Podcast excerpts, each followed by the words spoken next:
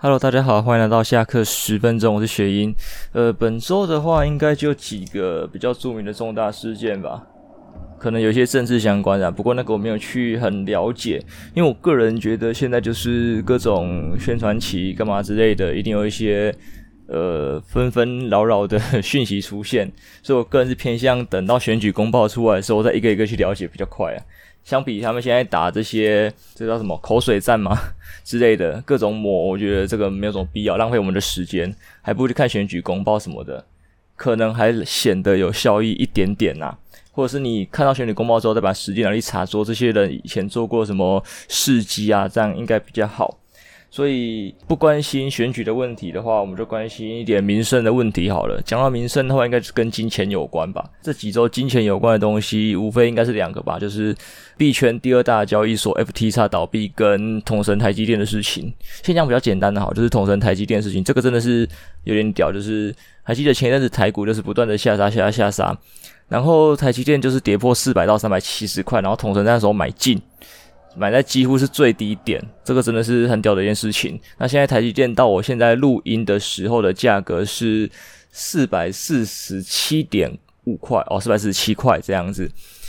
所以只能说统神这一次真的是大获全胜，他赢过很多投顾老师，可是他那时候赶超也是蛮厉害的，不知道他是直接 all in 抄底还是分批买。如果分批买入的话，其实我也在做这件事情。因为当初大家在看的时候，就觉得台积电应该不会跌破四百吧，就是比较乐观的人，我也是。结果竟然出乎我意料，就是跌破四百到三百多。之后我就马上改变策略，想说，那台积电真的在三百的时候，我就是三百七、三百三、三百这样子，就是分三批之类的。因为我觉得跌破三百几率真的很低。如果真的台积电跌破三百的话，那我觉得整个股市应该是完蛋了。所以就是分批买入这样子去炒，因为我知道我应该不可能买在最低点。所以在统神买三百七的那天，我有买进，可是我忘记我下午好像干嘛，所以我早上的时候就就买了，大概买在三百七十八左右。这边就觉得有点可惜，因为收盘的时候我记得价格好像是三七一吧，还三七二，反正就很低。那这台积电的钱其实是帮我妈买的，所以变成说，哎，有点 对不起我妈。对，就是，哎，我妈当时叫我说，这笔钱给你，你就 all in 台积电就好了。然后我想说不要啦，万一它还会再特价怎么办？说，我就建议他说分批买入，但我妈说随便我。结果现在看起来，我妈的 all in 是对的。她那天 all in 的话，就是买的最低一点，现在直接赚翻。对，就是就是，好吧，我的我的失误嘛，算失误吗？这样讲也不对，因为万一真的后面在特价话，我就是，诶，操作的很棒。那台股会一个起死回生，就是美国那个什么那个 CPI 嘛，公布是七点七，就是超乎大家预期的好。其实，在前后几天，我就有观察到一些迹象。就是大家好像对七点七这个数字有一点乐观，虽然我记得市场预期大概只有二十趴基于七点七，但是我看起来觉得这边其实已经很底了，像是说哦，你是资优班的最后一名好了，对，你没有东西可以退步，你只能进步，哪怕只是进步一分，那你也是进步。但是对你没东西可以退，你退无可退，最后一名再退也是最后一名，你只能往前走一名这样子。那我觉得整个市场已经到了这个地步啊，所以不管是七点七还是开八之类的，我觉得应该都有一波不小的反弹。所以那天我就压了，就是做多这样子，就诶收获还不错啊。那收获多少我就不说了，但是我只能说收获还不错。这个不说不是指我赚很多啊，因为如果我赚很多，我现在不会在这里录音了。对，我可能就是去游山玩水了，对，就准备去买日本的机票之类的，但是没有。没有没有赚很多，所以我还是要靠我的这些业外收入，例如 YouTube、YouTube Podcast。虽然还没有收入，但是近期我发现我的 YouTube 频道好像有开始被关注到的迹象。不知道是演算法眷顾到我呢，还是说雷蛇的的收益真的比较好？因为我之前也拍过 Acer 啊、AOC 啊等等之类的产品的呃，可能工商啊，可能比赛的影片，但是效果没有雷蛇来的好。如果硬要说有的话，应该也只有 Acer 那一支那个。三十万那个吧，电竞座舱，对，那可能就是因为东西太贵，然后很少人会拍，所以才会有这么好的一个观看数，对。但是可能那时候我还很青涩，所以拍得很烂，倒赞一大堆。那雷蛇这一支话，哇，完全没有倒赞，我觉得超屌。虽然现在的人看不到倒赞，但是呃，创作者自己后台可以看得到，所以就呜，我觉得我自己还是拍得很烂。尤其是大家如果看到这影片，我会发现说我的画面糊到靠背，因为我想说。很多画面都是要需要利用灯光来补强、来加强、来让画面变得更好看。所以我其实自己也买了很多的灯，但是我算是一个打灯新手，一个萌新，所以就是瞎鸡巴乱打。那我从手机上看呢，觉得诶画面好像还可以，但不知道为什么成品出来的时候，呃，雾到靠北。但是有观众在下面留言，我在房间抽烟是不是？整怎么整个房间都是烟烟烟烟的样子，这样子雾雾的。哦，没有，就是我灯打太烂，导致造成这样的结果。啊，扯回正题，就是就是就是就是，我还是需要这些业外收入啦。哦，那总成大获全胜，那也没有什么嘛，也不必要去羡慕嘛。对，就是刚好人家有这个资金抄底，然后还刚好抄底。如果没抄到呢，他就是定成第二个学长。但是台积电三百七十块应该很难变成学长，毕竟前面有个六百的学长。好。所以好，简单讲完之后，我们来讲一个比较复杂，就是 FTX 倒闭的事件。那关于这个事件的始末跟详细，可能去看一些币圈的大佬们讲解，可能比较来的详细啦。那我个人的看法是说，呃，我本来也不相信这个东西会有倒闭的风险，但是后来直接去了解一下事情的始末之后，就发现，诶，其实它真的有点危险，因为它好像有点像是当初刺激房贷那样的感觉，就是它一直开杠。因为据我了解，就是说，你像我们一般的法币，就是什么台币、美金、人民币这种东西，呃，你国家要发行多少货币，你就有多少的黄金储备。对，那加密货币应该也要这种道理，就是他们会有个稳定币，等于是他们的一个基准的感觉吧。我了解应该是这样啊，有错吗？那麻烦就是大家帮我勘误一下，因为我算币圈的蛮新手的一个人。对，就是对我合约书蛮多的。好，总之就是他好像是储备没有够吧，忘记是谁看。看就看他储备不够这样子，然后后来就导致市场上有一些不看好，就开始抛售干嘛？再后来去挖就发现说，它很多东西是杠上加杠，就是。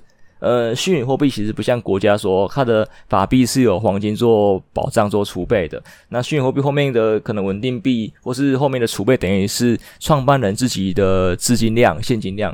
那创办人如果没有这么多的量的话，那这个币就会有问题。再就是他好像用这个币去再去借贷干嘛之类，等于说一个有风险、有该怎么讲？一个海沙屋，然后你去借贷，再买另外一个房子，再买这样子一直贷贷贷贷上去之后，就是当有一层断掉，就会无限的连锁反应，然后就直接崩盘倒塌。所以这次的事件算是这样子的结果，但是很令人难以置信是，它竟然是第二大交易所发生的事情。对，因为其他说小交易所啊，或是小币发生都还蛮有可能，像之前 Luna 事件也是这样子嘛。Luna 好像其实那时候也不算小币，就是对。啊，当初大家好像都不看不看说这些东西会有一些风险存在，但是呃一直以来大家就是各种大佬跟大家劝导，就是说任何呃资金的产品其实都有风险性，只是风险大跟小的问题，对，几率都不为零啊。就算无限趋近于零，那它还是有几率会发生嘛。对，我个人是觉得事情没有绝对，所以一定是不会为零。像你觉得银行是最稳最安全的啊，债券最稳最安全呐，银行也有可能会倒啊，对。银行不是不会倒啊？那你觉得你国家的币什么挖个最安全？没有啊，之前韩国也有脱钩，然后被狙击，直接垮掉啊。对，其实都有可能发生任何危险性的事件，所以你要去评估这个风险，然后把资产做一些分配，鸡蛋不要放在同一个篮子里，基本上可能可以避免掉一些大部分简单的呃经济灾难。对，但是比较复杂的或是比较突发的可能不行。像现在经济一片看好，你等下跟我说今天呃。明天好，明天美国会立即的倒闭，美金这边币值，我觉得几率很低，低到不可能。对，但是它还是有嘛，对不对？所以就是大概这个样子啊，还是要去注意一下，就是这个风险性的问题你要去看。当然了，高风险意味着也是高报酬，因为像币圈动不动就是有百倍、千倍、万倍的事件出现。所以才让大家这样子趋之若鹜，因为其实呃，可能有钱人会做到很多他们资金的控管，毕竟他们没有办法再去赚这么多的钱。不是说他们没有能力，是嗯、假设他们还年轻的话，那可能还 OK。但如果他们有一定的年纪之后呢，呃，就会做一些风险比较低的事情嘛。毕竟假设。这样看来啊，你五六十岁，你拥有一千万，跟你十呃二十岁拥有一千万，你哪你哪时候比较敢赌？你一定是二十岁时候比较敢赌，因为你就算今天赌输了，输了五百万还是归零哈，你还有后面好几十年可以赚回来。如果你是有能力的人的话，但是你六十岁了，你难保说你明年六十一岁你就会挂掉，你没有机会去赚回来。所以你想要做一个是稳定的事件，对，稳定的交易，稳定的报酬，所以这个样子。再还有一种就是，呃，穷的人不怕不怕输。这是真的。因为像好，假设你只有一万块，你投入币圈好了，你你其实你就想，你百倍万倍之后会变多少钱，对不对？百万千万这样子。但是如果你今天你是一千万的人，你你就会怕，你懂吗？你虽然赢了，可能会你的资产变亿变兆，但是你输了呢，你可能会变成一两万而已，对。你可能往上百倍，往下也可能百倍啊。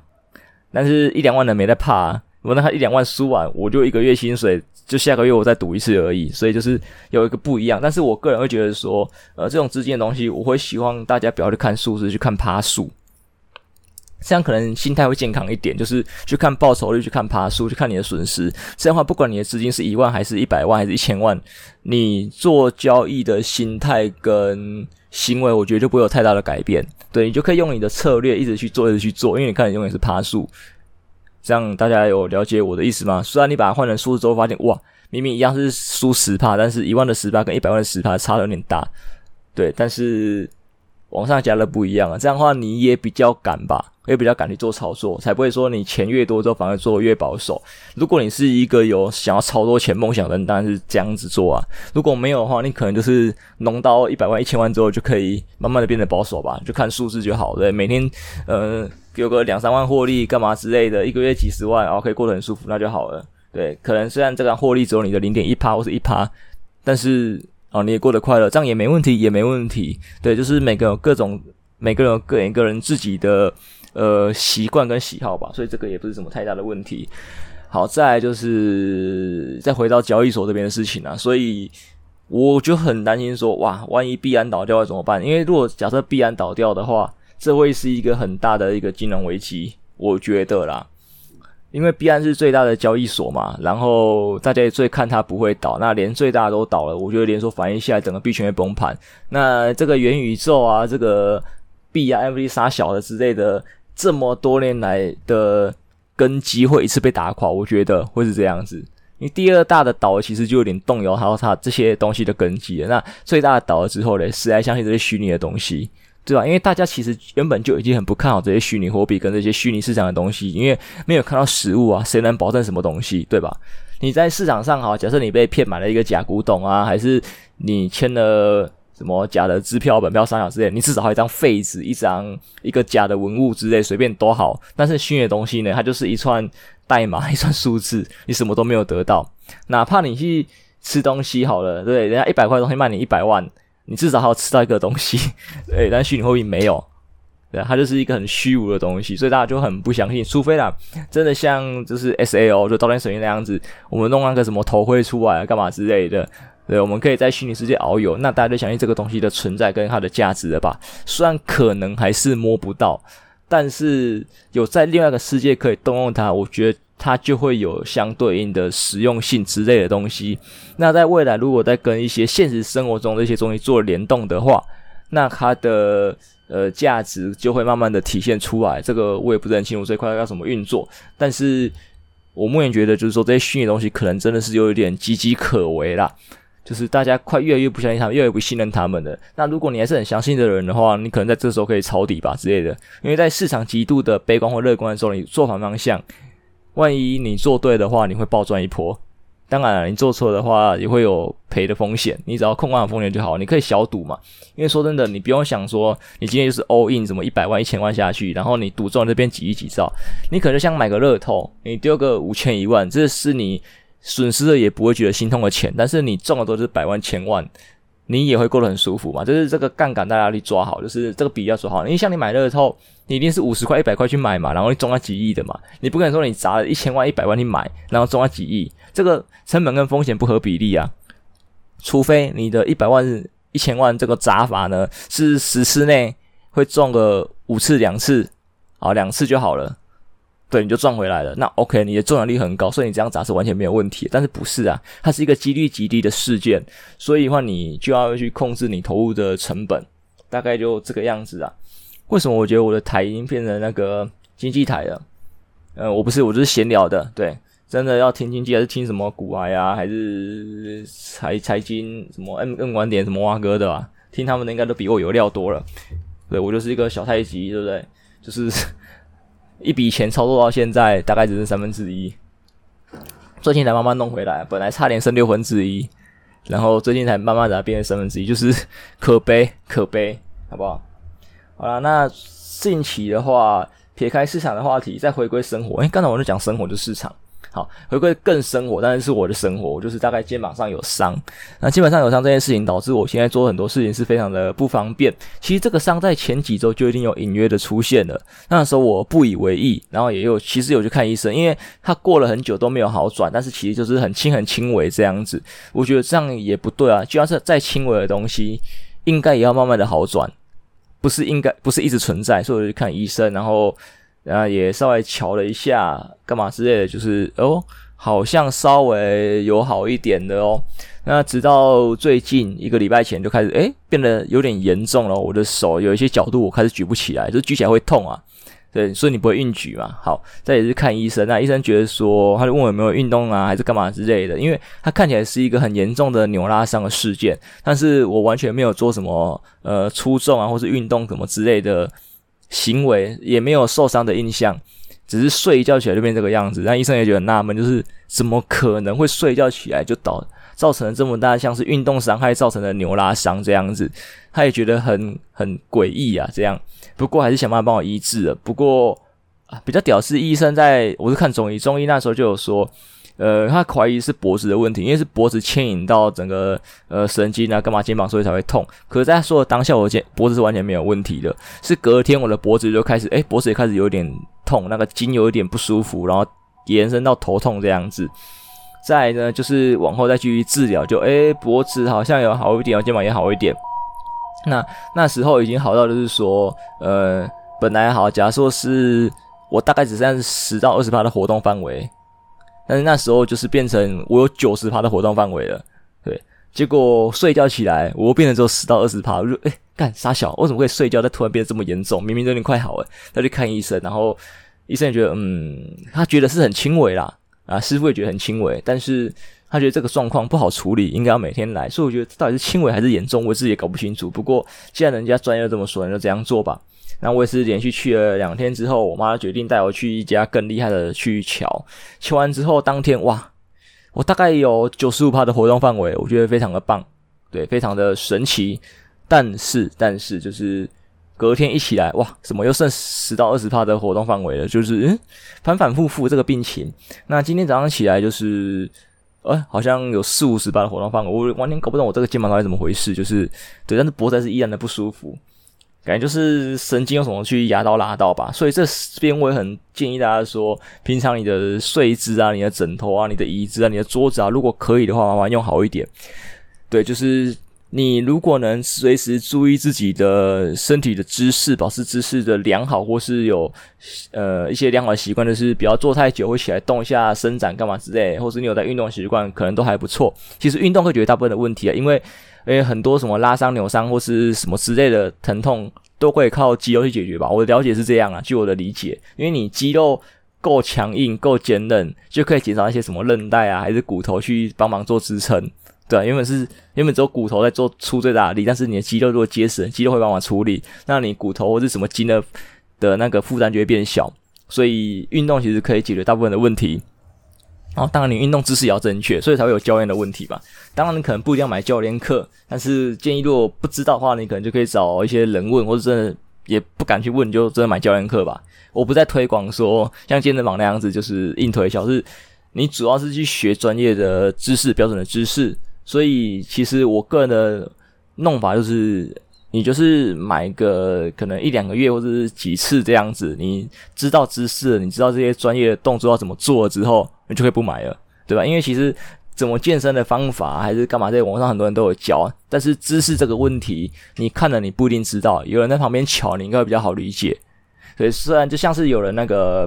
学日语、学吉他都这样，都是只需上一两个月的课，把指法给学会，后面自己弹自己练，或者去把五十音学会、拼音学会、基础学会之后，后面就可以自己学习这个样子，这样比较省钱呐、啊。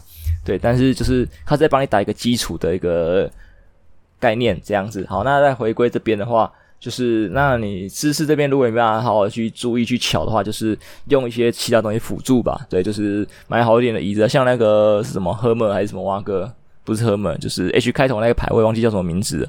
它椅子虽然很贵，四五万一张，但听说好像是非常好的人体工学椅。当然也有比较平价一点的版本，那效果怎么样我不知道，也不是说四五万块的一定好，但是就是呃，通常东西贵有它的道理，通常有。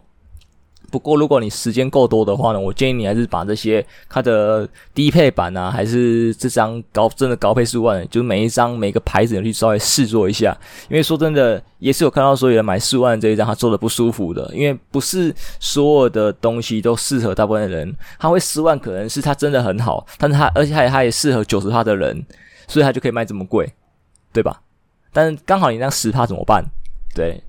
所以你就要去考虑这个问题，但也有可能那些比较便宜的东西，虽然只适合二三十趴的人，刚好就是那个二三十趴，对啊，你就可以去试看看。我觉得一切以自己试做体验比较好。在像长期在电脑工作的人的话，就是那些电电子升降桌跟荧幕的悬臂支架，应该都是非常好的一个搭配吧，可以让你调各种不同的角度高度。像你平常坐久了，你就可以站起来。像你也可以设个闹钟啊，对不对？就是现在很多电子表那个。智慧手表吧，你就设个一小时、两小时之类的，时间到了你就是改成站姿、站姿工作干嘛之类。其实站着也不会说很不好操作，其实还还可以的，我觉得。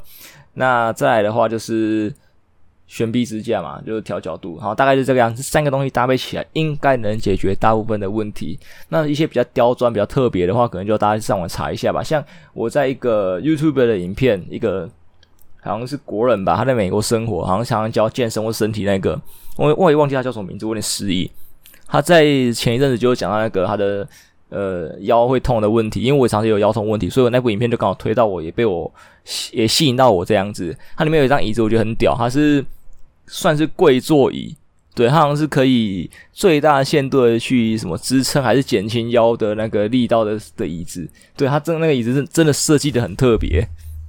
那我也觉得有一定的道理，因为有时候我不舒服的时候，我会把脚往后，有点像累跪坐那个样子，就跟那个跪坐椅的那个呃坐姿会有点类似。那在那个当下，我觉得我身体其实还蛮舒服、蛮舒缓的，所以这东西其实有一定的道理在。但是我不知道为什么这东西好像很少见，几乎没有看到有人在推广过它。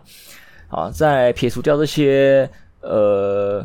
运动啊，然后物品辅助的，再就是物理治疗吧。物理治疗应该可以解决大部分的问题，但是台湾的物理治疗好像比较偏一些整骨整复之类的东西，跟国外的物理治疗我觉得是有点不一样。虽然有一些招数看起来一样，但是大家如果在看那些 YouTube 的影片。如果你不是为了看那个奶子晃动的话，你真的要去看那个物理治疗的话，你应该发现那些物理治疗跟台湾的物理治疗，还有台湾的整骨师、整复师做的一些呃该怎么讲治疗行为，其实是有落差的。那。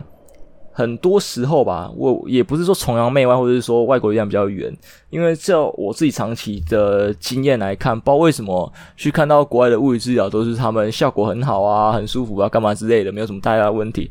但是回到国内这边的整复干嘛之类，就是啊，这个可以，那个不行，这个可以，那个不行，这个不行，干嘛之类的，不是同一套理论都适合所有人。当然，可能跟医生的功力有关系。但是可能系统学的不一样吧，就像可能中西医的概念，就是学的系统不一样，治疗方式也不一样之类的，可能就是有这种国情上的差异，才会导致这种治疗方式不一样的结果吧，我也不知道。所以我个人很想去体验那种真正纯统美式的物理治疗，说不定它可以解决我长久以来的问题。对，我不奢求说它一次两次就可以把我弄好，但至少把我问题找出来。因为说真的，疾病最难的不是去医治它，是找出病因。你要知道病因，你要知道原因才可以结果嘛。有因必有果，哎、不对，应该说事出必有因。对啊，我们从根本下手才可以解决问题，对啊，不然就是瞎鸡巴乱试而已。而且这样你不知道试多久才会解决这个问题。最主要我想要是这个样子啊，想要去知道自己到底有什么问题，可以去说，呃，看我是要改善坐姿啊，还是说平常我可以做什么拉伸运动啊，把这个腰椎给处理好，对，就不会这样子反反复复，反反复复，然后一直不舒服。大概是这个样子啦。那当然，在这个奸商的情况下，哈，就会导致我一些拖延的状况。在呃前几日吧，我就 po 了一篇文在我的粉专上面说，呃，因为我奸商，我本来要出一支片，所以我没有出。对，那其实是可能是我的借口，因为这片其实我在很早以前就拍完的。我本来想衔接着雷蛇的后面弄，但那时候觉得很累，然后先休息一下下好了。后来看到雷蛇这个呃成效还不错，就想要诶，我好像可以努力一下，因为开始有成果嘛，就是信心开始建立起来了。当然我还是有点懒，然后后来在那个玩手游的时候呢，就诶有个小片让我就录一下，然后放上去，我只有撑了一个礼拜的片。对，我想说我先弄一个礼拜一直在，不要给自己太大的压力这样子。然后在上个礼拜呢，我就变成完全没有东西可以丢，再烂的东西我都没有丢，再混的东西我也没办法丢。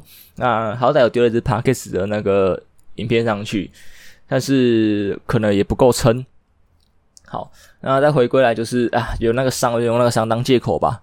对，我希望我这个礼拜是可以完成，而且这礼拜我要完成的话，可能也比较呃。我要比较积极一点点，因为这个礼拜的周末我是要去打工的，等于说我能剪片时间大概只有一到五。那我要赶这个礼拜上的话，我理想可能会是礼拜五上，应该会是最好的，就就要比较积极，比较赶呐。那再回归，我会说这件事情是说，其实我最近那时候会激励我好好想要剪片，也是因为一来我在剪雷蛇的时候，我发现。诶，我没有以前那么排斥剪片的，我也不知道为什么。因为以前我超级排斥，有时候我做事情会这样，就是我很排斥一件事情的时候，我就完全做不下去。但是过一阵之后，我就完全不会排斥，而且做得很顺手这样子。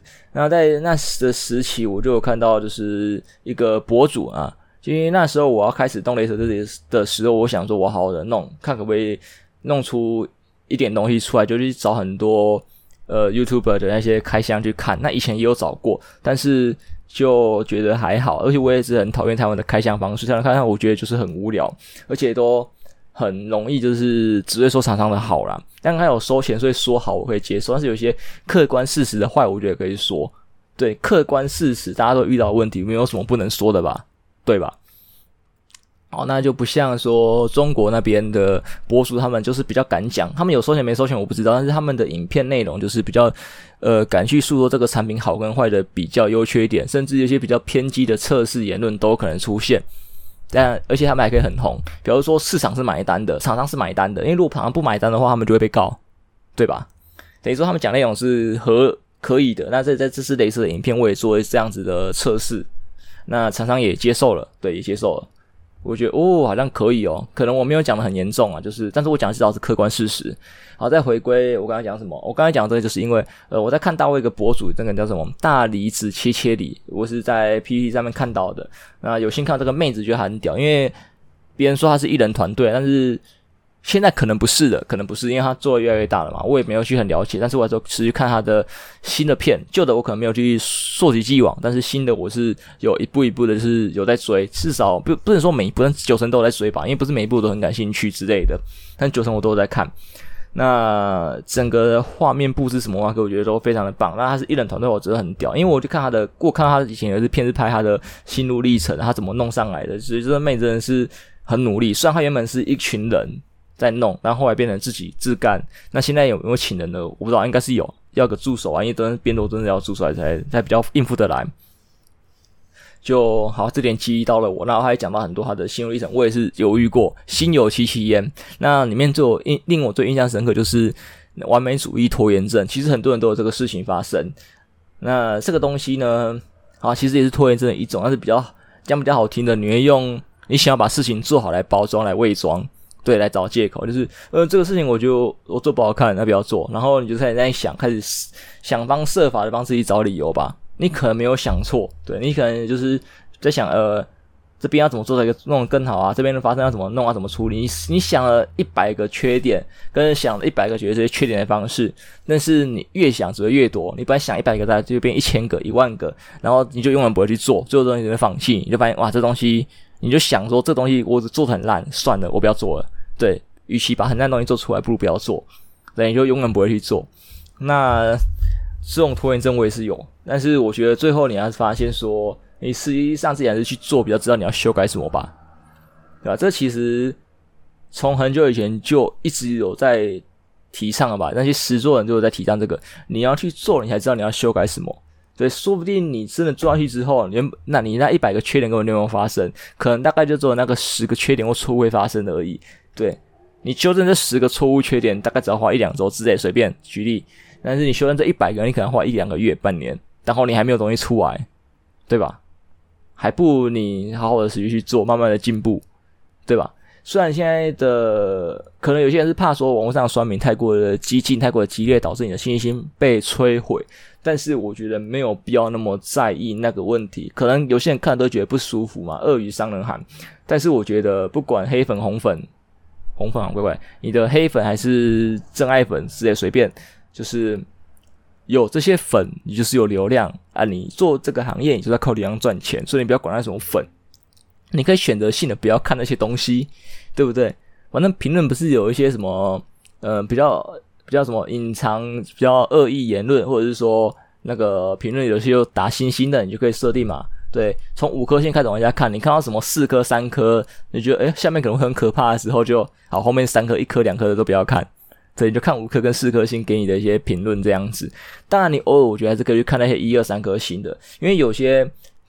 打这个星星人不是硬打，不是硬酸，是真的有一些建议要给你的。那他们建议也是不错的，我觉得是可以吸收的。所以这个心理素质啊，我觉得大家都可以去训练看看吧。可能我小时候比较常被骂，所以就是骂习惯就觉得没有那么可怕。只是我没有直接粉，直到最近才开始有。那我也不在意，因为我一直以来都是想说，不管是什么粉都过来吧，我都可以接受。我现在只需要粉，我需要流量这样子。当然也有可能，我这样说一说之后，我真的红了之后，一堆黑粉过来，我还是觉得心理崩溃，还是忧郁症。虽然以前就已经有过了，对，每个 YouTuber 一定会得什么忧郁症，超屌这样子。好，这也不意外啊，对，也不意外。我这个不是在酸，是就是因为做这个东西，你如果要固定出片啊，干嘛之类，你对你的作品有一些压力，干嘛之类的。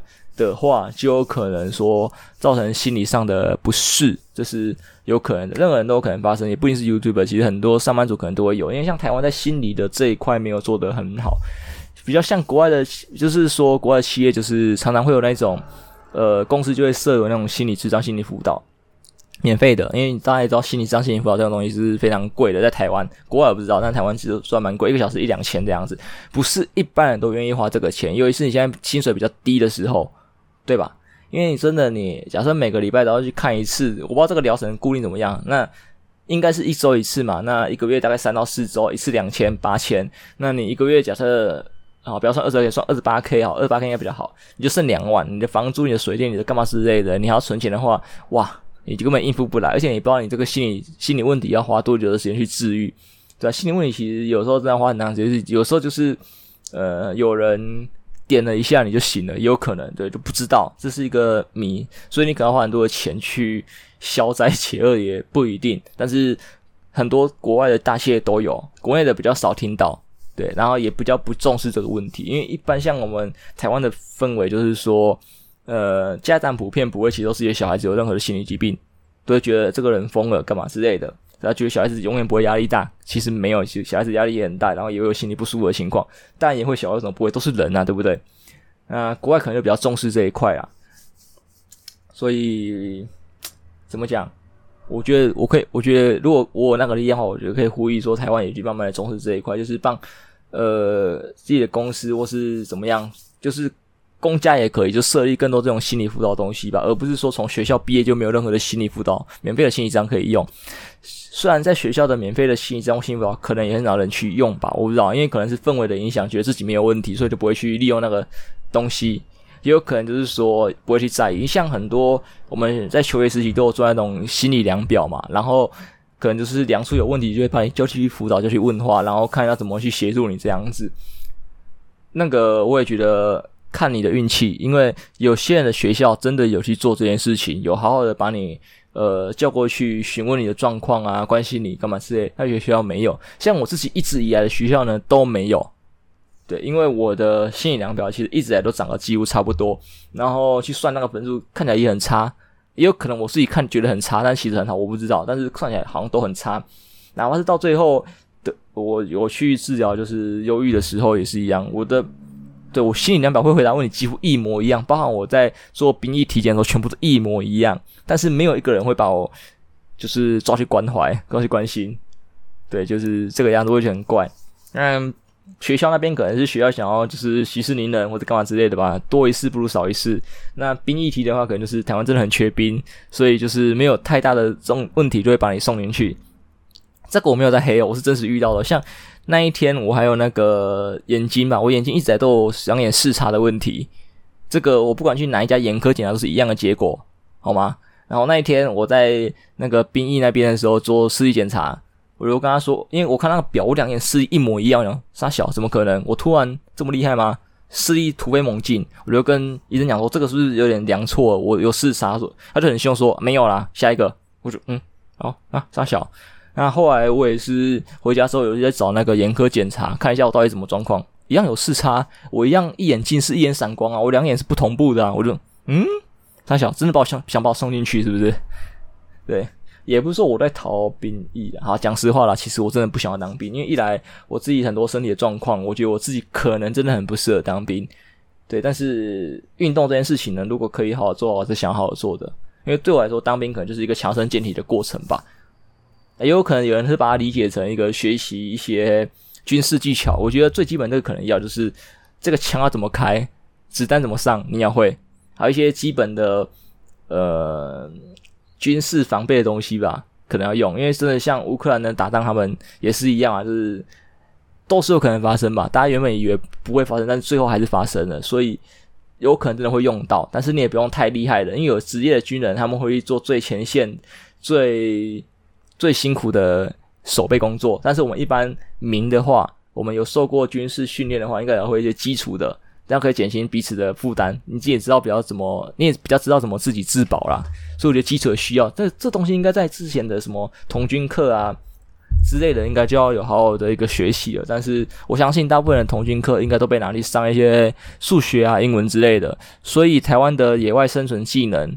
比国外差很多，台湾小孩真的比国外差很多。除非你自己有一些露营的兴趣或习惯，才有可能改善这个问题。那我觉得这个问题的话，其实可以就是慢慢的做改善吧。像呃有一些运动射击场啊，或是呃生存游戏的一些，把它改成运动射击场直接随便啊，就是让我们可以在民间也有比较低配版的这种军事或是野外求生的体验。对吧？万一真的遇到，也不用说打仗啊，就是灾难来的时候，我们也台湾很多地震啊、台风啊，万一遇到这些天灾的时候嘞，我们不能只奢求国军来救我们啊，或者说救援人员来救我们啊，我们自己要有自保的能力啊，不是吗？